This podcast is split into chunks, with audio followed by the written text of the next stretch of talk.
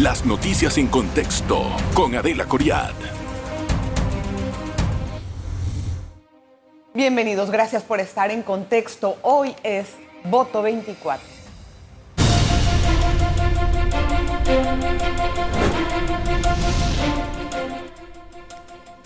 Bien, el candidato por la libre postulación, Meliton Arrocha, en recientes días citó al resto de sus compañeros que van por el mismo cargo para un diálogo nacional, con la idea de hacer una, me imagino yo, una concertación, ahora nos va a decir bien cuál era la idea, para tratar de sacar al país adelante. El próximo año, que serán las elecciones, quien sea que gane la presidencia va a recibir un país sumamente eh, complicado las finanzas muy apretadas, la mirada extranjera de los extranjeros muy, muy cerca de nosotros después de la situación de inversión que está reclamando la mina. No estamos diciendo que eso sea posteriormente un problema, pero sí hay que dar la confianza de que Panamá es un país donde se puede invertir pues de forma clara, me imagino. Don Meliton, bienvenido. Gracias por estar con nosotros. Adelita, gracias por la invitación.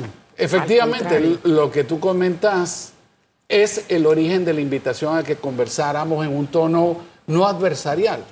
Ahora a través de las redes sociales lo único que ve uno es violencia política, disonancia, contradicción, pero de la mala manera en un contexto de cómo vamos a recibir el país. Y tú yo creo que lo has dicho muy bien un país que tiene una, una desaceleración económica que se siente a todas luces en la calle con la posibilidad de perder grado de inversión, con unas finanzas públicas complicadas y a eso añádele caja de seguro social que requiere una enmienda, la ley orgánica de esa institución. Tenemos el tema de la mina, tenemos el tema del trasvase de, la, de alguna de las cuencas a la cuenca del canal de Panamá de manera tal que podamos seguir pasando barcos por el canal y consumiendo agua potable todas las poblaciones circunvecinas a esa vía interoceánica. Y esto en el contexto de que quien sea que gane, muy probablemente no va a ganar con mayoría y no va a controlar la Asamblea Legislativa, con lo cual yo creo que la mesa está servida para que los candidatos a la presidencia de la República dejemos al menos por un momento eh, el posicionamiento político y nos sentemos a discutir cómo vamos a salir de los graves problemas que se nos vienen encima. Tal vez no es solamente los candidatos políticos los que deben de hacer esta conversación. El, error, por llamarlo así, de los políticos siempre ha sido sentarse entre ellos a hablar. Y aquí lo que se necesita, eh, a forma de ver, según lo que hemos podido recoger, es una concertación nacional, es determinar cuál es el país que queremos y hacia dónde vamos. No sé cómo se vaya a llegar a esa conclusión, si a través de un amplio diálogo, que alguien se encargue de revisar los puntos y darle seguimiento para que no nos pase lo que siempre nos pasa. Pero ¿no cree que debemos de apuntar a ese, a ese tipo de acuerdos? Yo estoy 100% de acuerdo. De hecho, han habido instituciones que ya están haciendo eso. La Cámara de Comercio, Industria y Agricultura de Panamá ha establecido una agenda país en donde nos ha invitado a ver diferentes temas. Dentro de eso, el tema educativo, y, el, turismo, en fin, de manera tal que hagamos una hoja de ruta que sea una suerte de ejercicio concertado entre el sector empresarial, las fuerzas vivas, los sindicatos y por supuesto la clase política. Pero al final del día no podemos escapar de una realidad. Las elecciones tienen consecuencias y el próximo 5 de mayo vamos a elegir la persona que va a tener que tomar estas decisiones en representación de todos, escuchando a todos, pero las decisiones son propias. ¿Qué es lo que cree que pasó con el resto de los candidatos que no hicieron eco de su llamado? yo creo que se impuso el posicionamiento político, ¿no? Eh, todo el mundo jugando su estrategia de cara al 5 de mayo, entendiendo o, o, desentendiéndose de lo que yo creo que está reclamando la población. La población quiere soluciones. Yo creo que está harta, está cansada de ver, tú sabes, eh, la diatriba política, el posicionamiento, pero coyuntural de manera tal que lo que intento es ganar la elección, no hablarle de frente a la gente con la verdad. Y lo que va a exponer una reunión de esta naturaleza es que si tú le planteas a la gente, por ejemplo, que la Caja de Seguro Social tiene una tiene, digamos, desde tu perspectiva una solución que no tiene medidas paramétricas por medio, bueno, vas a tener que explicárselas a la sociedad. Y ahí es donde se complica la situación para algunos de los candidatos a la presidencia de la República. Sí. ¿Cuál es la solución que usted entonces propone para los problemas que tenemos? Digo, yo creo que este es un programa corto para poder analizar todo a fondo, pero me gustaría entender en materia de finanzas públicas, en materia de la economía del país. ¿Cuál es la perspectiva que usted propone? Bueno, mira, yo creo que los últimos gobiernos han tenido una política presupuestaria de resolver los problemas con dinero. Yo creo que el contexto macroeconómico que vamos a empezar a transitar no va a permitir eso, con lo cual lo primero que tenemos que hacer es racionalizar el gasto público. Y eso quiere decir que no podemos mandar un presupuesto a la Asamblea Legislativa de 32 mil millones de dólares por el contrario, el presupuesto de 28 mil millones de dólares, que es la vigencia fiscal de este año, tiene que reducirse en función de lo que todos estamos viendo por la calle. Tiene que ser más efectivo, tiene que tener más compromiso por parte de todos los funcionarios públicos y debe ser más transparente. Sí, pero lo primero que hay que ver es cómo vamos a financiar ese presupuesto. Tenemos un problema grande con respecto a la calidad de los bonos que estamos emitiendo. Ya no se eh, compran con tanta facilidad, tenemos que pagar un interés más alto a los tenedores, eso nos va a salir más caro. Entonces, ¿cómo vamos a manejar la deuda?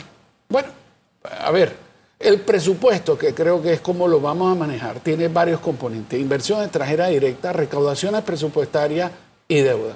En este momento tú te estás refiriendo a la, deuda, a la deuda y el análisis que acabas de hacer efectivamente es correcto. En función no solo de que han venido aumentando las tasas de interés en el mercado internacional para toda la deuda soberana y de hecho para tu deuda y la mía, sino que además algunos estudiosos en la materia han establecido que la posibilidad de perder, perder grado de inversión podría ocasionar el aumento de hasta 1,5% por encima de la tasa de interés que en este momento tenemos, lo que presenta es un reto, porque significaría que de la parte del presupuesto en particular el presupuesto de inversiones, ahora tendríamos que reducirlo de manera tal que pagamos servicio de la deuda o intereses. ¿Eso qué significa? Que nosotros tenemos que, con menos dinero tenemos que hacer más. ¿Y eso qué significa? Que tenemos que racionalizarlo. Y la gente tiene que entender que vamos a tener que revisitar algunos subsidios que no son inteligentes y que no buscan sacar a, un grupo social del pauperismo y moverlo socialmente a un lugar en donde ya no necesite el, subsidio. Voy a hablar de los subsidios al regresar de la pausa, si me permite. No se vaya, siguen las preguntas.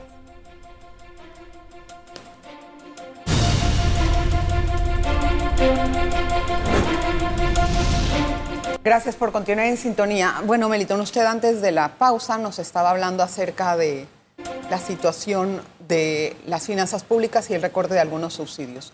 Si usted llega a la presidencia, ¿cuáles cortaría? Bueno, yo creo que hay que revisitarlos todos, ¿no? Y hay que ver primero el contexto en el que se va a recibir la finanza del Estado. Todos sabemos que vamos a recibir una finanza muy deteriorada en función de cómo la recibió este gobierno.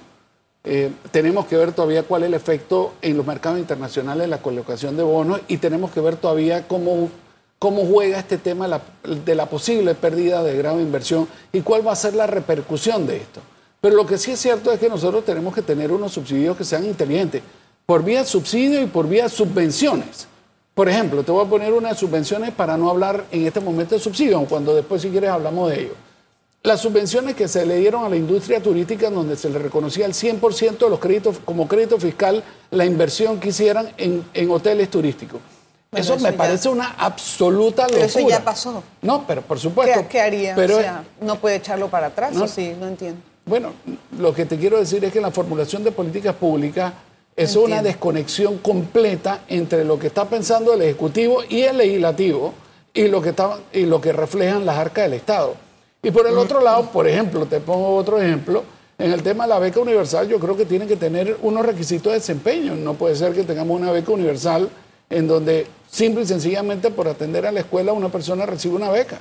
Yo creo que es importante que, y, habrá que ver si esto se hace de, manera gradual, pero no puede recibir igual subsidio la persona que se mata a estudiar y se mata a trabajar escolarmente de aquella persona que no hace el esfuerzo. Entonces, tenemos que empezar a ponerle los puntos sobre la IE. Hay que verlo de una de una manera comprensiva y abarcadora, empezar a tomar decisiones de dónde vamos a recortar eh, del presupuesto general del Estado. Por supuesto, esto no se puede dar mientras que tenemos una descentralización paralela andando, y esto no se puede dar mientras que tenemos 200 millones de dólares de presupuesto en la Asamblea Legislativa, porque no vas a contar con el capital político como para que pase. Bien, don Meliton, yo entiendo que hay que hacer ajustes en el tema de subsidios, pero hasta ahora eh, ese tipo de recortes no se han analizado con la profundidad que se merece. Y también queda, por ejemplo, la red de oportunidades, quedan otras becas del IFARU, por ejemplo, los El vale auxilios que usted, el vale digital, que yo me imagino, yo no estoy segura de eso, pero me imagino que en este último recorte se tendrá que hacer. Ahora, yo he escuchado mucho eh, sus aportes en diferentes entrevistas y me he dado cuenta que para usted fue un error cerrar la mina. O sea, lo, no sé si me equivoco. No, no, no se Ajá, equivoca. ajá. Entonces, eh, esto me gustaría que usted me explicara qué haría si llega a la presidencia con el tema minero. Yo ¿Que te voy a decir, para atrás la moratoria, por No, ejemplo? Yo te voy a decir dónde yo estoy con el tema y por supuesto tengo una posición en evolución todavía, no la tengo completa, pero a mí me parece una absoluta locura tener un bien estratégico como es la mina de cobre de Donoso, que produce el 1% to- del total de cobre del mundo, que tiene 7 mil personas, que fueron 7 mil personas que reclutaron, que entrenaron para que cada uno, imagínate, 7 mil personas, todo el mundo sabe qué tiene que hacer todas las mañanas que se encarga de aportarle una cantidad de recursos adicionales al Estado, como para ahora decidir que aquello que estábamos tratando de resolver, que eran los temas ambientales, pues puede ser que ahora vayamos a tener es un grave problema sobre eso. Con lo cual, desde mi perspectiva, lo que la Corte dijo fue, ese contrato es inconstitucional, pero de ninguna manera estableció que no puede haber explotación minera. De hecho, la Constitución establece eh, la explotación de los recursos minerales como uno de los mecanismos de desarrollo económico y tenemos todo un código minero al respecto. Desde mi perspectiva, nosotros tenemos que poner con las salvaguardias ambientales que corresponda y después la metodología habrá que estudiarla. ¿Será una empresa pública? No lo sé. ¿Será una empresa participada, mixta, participada por el gobierno, la empresa privada y trabajadores? ¿Será una concesión administrativa en unos Pero términos hay muy mucho distintos? a la actividad, o sea. Bueno, pero En fíjate. ese sentido, ¿cómo va a lo ser que para es que convencer hay- a la gente? Bueno, hay que hablarle con la verdad. O sea, ¿cómo hoy nos vamos a parar a mirar a la cara a la gente sabiendo que hay 7 mil personas al menos que están en la calle y que probablemente van a llegar a ser más de 20 mil familias las que van a sufrir de esto? Pero también lo puedes contrastar. No estoy de un lado ni de otro, sino para entender la metodología que utilizaría usted para evitar este tipo Bueno, de, masivas pero- protestas. no, porque déjame plantearte. sí hay, hay una consideración importante por las personas que tienen un trabajo dentro de la mina y los proveedores, etcétera, que lo hemos reportado en este programa, pero también hemos visto manifestaciones masivas que Sí. rechazan la actividad. No, yo no estoy seguro, yo no estoy seguro. Eh, Eso ¿De es una qué? lectura, es una lectura que las manifestaciones masivas rechazaban la actividad. ¿Qué cree que Pero hay otra lectura, y es que las manifestaciones masivas rechazaban los términos y condiciones de ese contrato. Entonces, yo no sé, lo que creo es que hay que abrir un espacio, que las dos partes puedan presentar su argumento y a lo mejor mediante un referéndum, que el pueblo panameño tome la de- determinación de qué vamos a hacer con eso. L- lo cierto, Adelita, es que ahí está el hueco. El hueco no se va a ir. Eh, No estamos hablando de una mina que potencialmente puede ser explotada. Los riesgos ambientales ya están ahí. Los especialistas nos han dicho que tomará muchos millones de dólares que muy probablemente saldrán del patrimonio tuyo y mío y que tomará muchísimos años y que mientras tanto tenemos que salvaguardar los pasivos ambientales que se puedan generar de eso. Yo creo que desde mi perspectiva hay que poner ese recurso estratégico a, a- ser bien utilizado con las salvaguardas ambientales que correspondan y darle la oportunidad a la gente a que opine Sí. y tomemos una decisión colectivamente. Ah, Eso, eso con su aliado país no cayó muy bien. ¿Cómo está manejando esa relación? Bueno, mira, te comento, yo, eh, yo, yo no tengo miedo a tener mis propias posiciones. ¿no? Eh, y yo no quiero decir con esto que mis posiciones siempre son las correctas, ni, ni que son perfectas. Sino ni- que las ni- defiende. son, son las mías. Y las he estudiado muchísimo. Y lo que he intentado yo es, aun cuando estoy plenamente consciente de que lo que estoy diciendo es políticamente incorrecto, corremos el riesgo de que el 5 de mayo, si soy electo presidente de la República, le voy a tener que hablar al país y no quiero tener una contradicción. Mi sensación es que la coyuntura económica que va a tener el próximo gobierno a partir del próximo 5 de mayo va a ser muy compleja y que va a requerir todos los recursos presupuestarios que se puedan con respecto a país. Por supuesto, ellos han hecho de conocimiento público una posición distinta a la mía. Yo la respeto y no la comparto.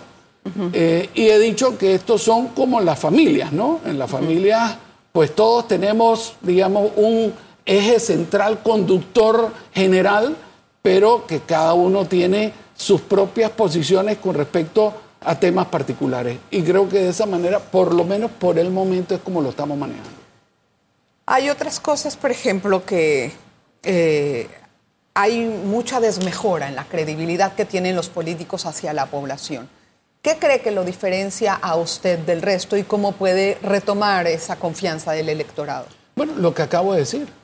¿Tú crees que yo no soy consciente de que para mucha gente que está escuchando tu entrevista, lo que estoy diciendo no es altisonante. Estoy claro. altamente consciente y estoy seguro. ayudarle, Pero no importa, porque lo que hay que hablarle a la gente es con un bien universal que es muy superior a cual sea mi posición sobre la mina, que es la verdad. Porque aquí van a pasar por tu programa una serie de candidatos que cuando te, te, intenten plantear lo que van a hacer, dentro de un par de meses tú lo vas a ver que se van a desdecir de lo que te vinieron a decir aquí. Y eso erosiona la confianza y la credibilidad de la clase política y ese bien, que para mí es muy superior a la coyuntura de la mina o qué vamos a hacer con el subsidio, tantos cientos de temas que se tienen que abordar en el gobierno, yo creo que eso, eso hay que ponerlo sobre la mesa. La labor de los periodistas es preguntar, preguntar, hacer las preguntas duras. Ah, bueno, tú quieres cerrarla, listo. ¿Y eso qué significa? ¿Y cómo lo vas a pagar? Hay, que ver ahorita qué es lo que sigue después del tema de, del fallo de inconstitucionalidad. Vamos a hacer la pausa y regresamos con más temas a abordar. No se vayan.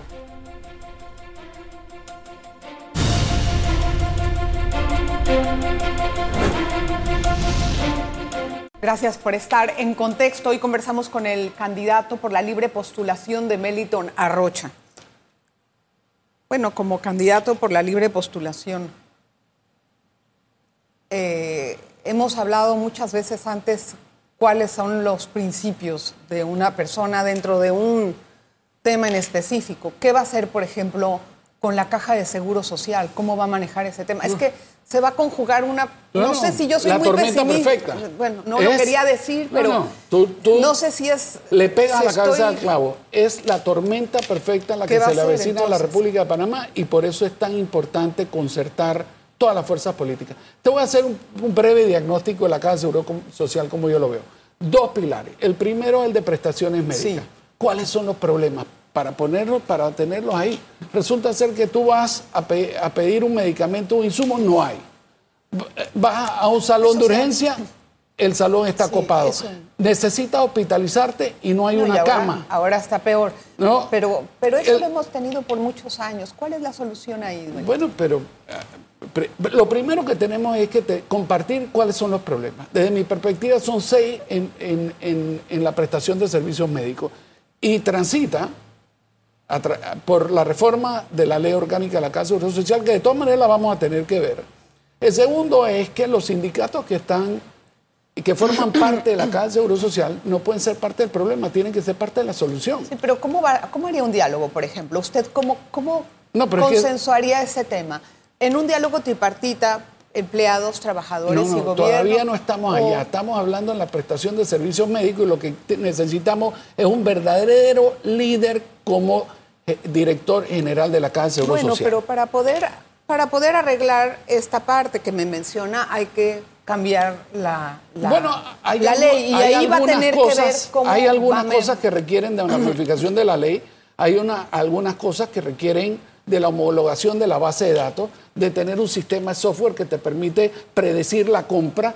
Eh, mira, no es posible que tú te vas a operar a la caja del Seguro Social y te pasan una semana hospitalizado para que te operan hoy y te dan de alta mañana. Tuvo la cama nueve días ocupada y solo se requería dos.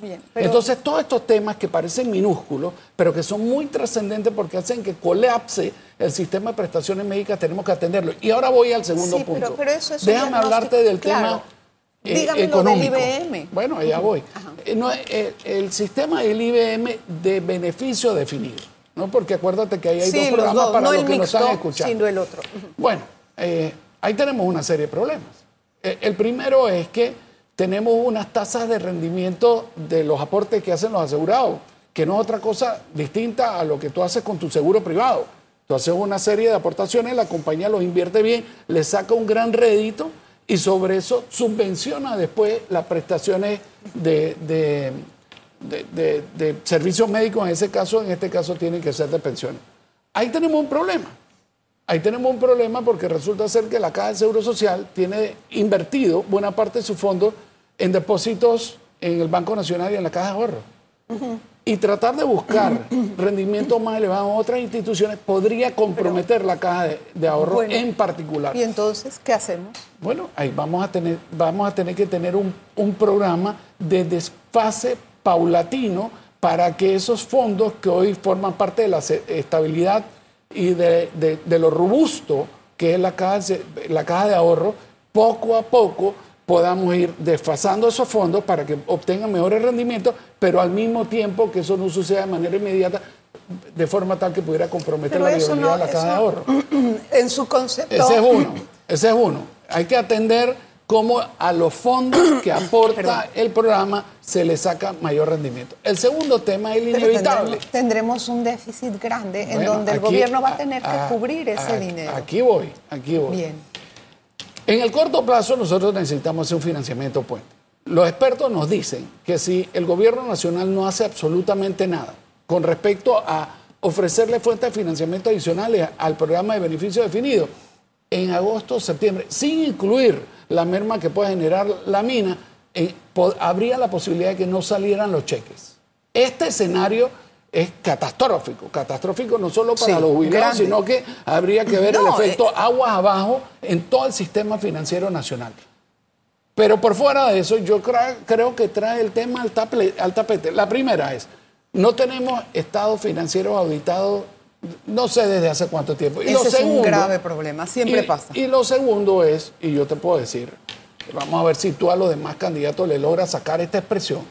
Yo no te puedo decir exactamente porque los estados financieros no los tenemos auditados, no sabemos cuál es el punto de partida. Pero yo te puedo decir hoy que yo no puedo descartar medidas paramétricas. Es que son las que está recomendando la OIT. Bueno, eso, claro. eso cómo lo puede, o sea, me queda poco tiempo nada más para que me resuma. ¿Cómo lo va a conversar? Eso con la población? ¿Cuál, ¿Cuál va a ser el mecanismo que va a usar? Bueno, en principio lo que tenemos que tener es un primer buen punto de partida. Para eso necesitamos eh, nombrar a un auditor que hace falta para poder tener los estados financieros auditados.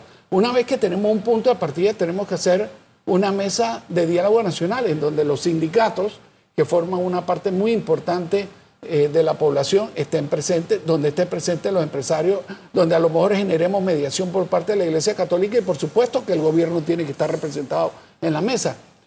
Después de eso tenemos que iniciar un debate que te aseguro que va a, requerir del mayor y el mejor talento de las personas que elijamos. Espero, Dios, confío en Dios que sea yo y el equipo de trabajo que, que yo represente para resolver este enorme Tenemos problema. Tenemos muchos retos por delante. Sin duda. bueno, no, no quise eh, llenar el programa de temas porque también me gusta entrar en detalles sobre algunos aspectos que van a tomar mucho la atención de nuestro país en los próximos meses. Gracias, don Meliton, por estar con nosotros. Bienvenido siempre. Muchas gracias. Gracias por su, por su asistencia y por lo que nos dice. Y también, pues, es valiente su posición de mantener ese tipo de, declaraciones porque tal vez eso es lo que vaya a pasar. Gracias, don Melito. Muchas gracias. Muy amable, gracias. Muy amable. Gracias a usted principalmente. Nos vemos la próxima vez.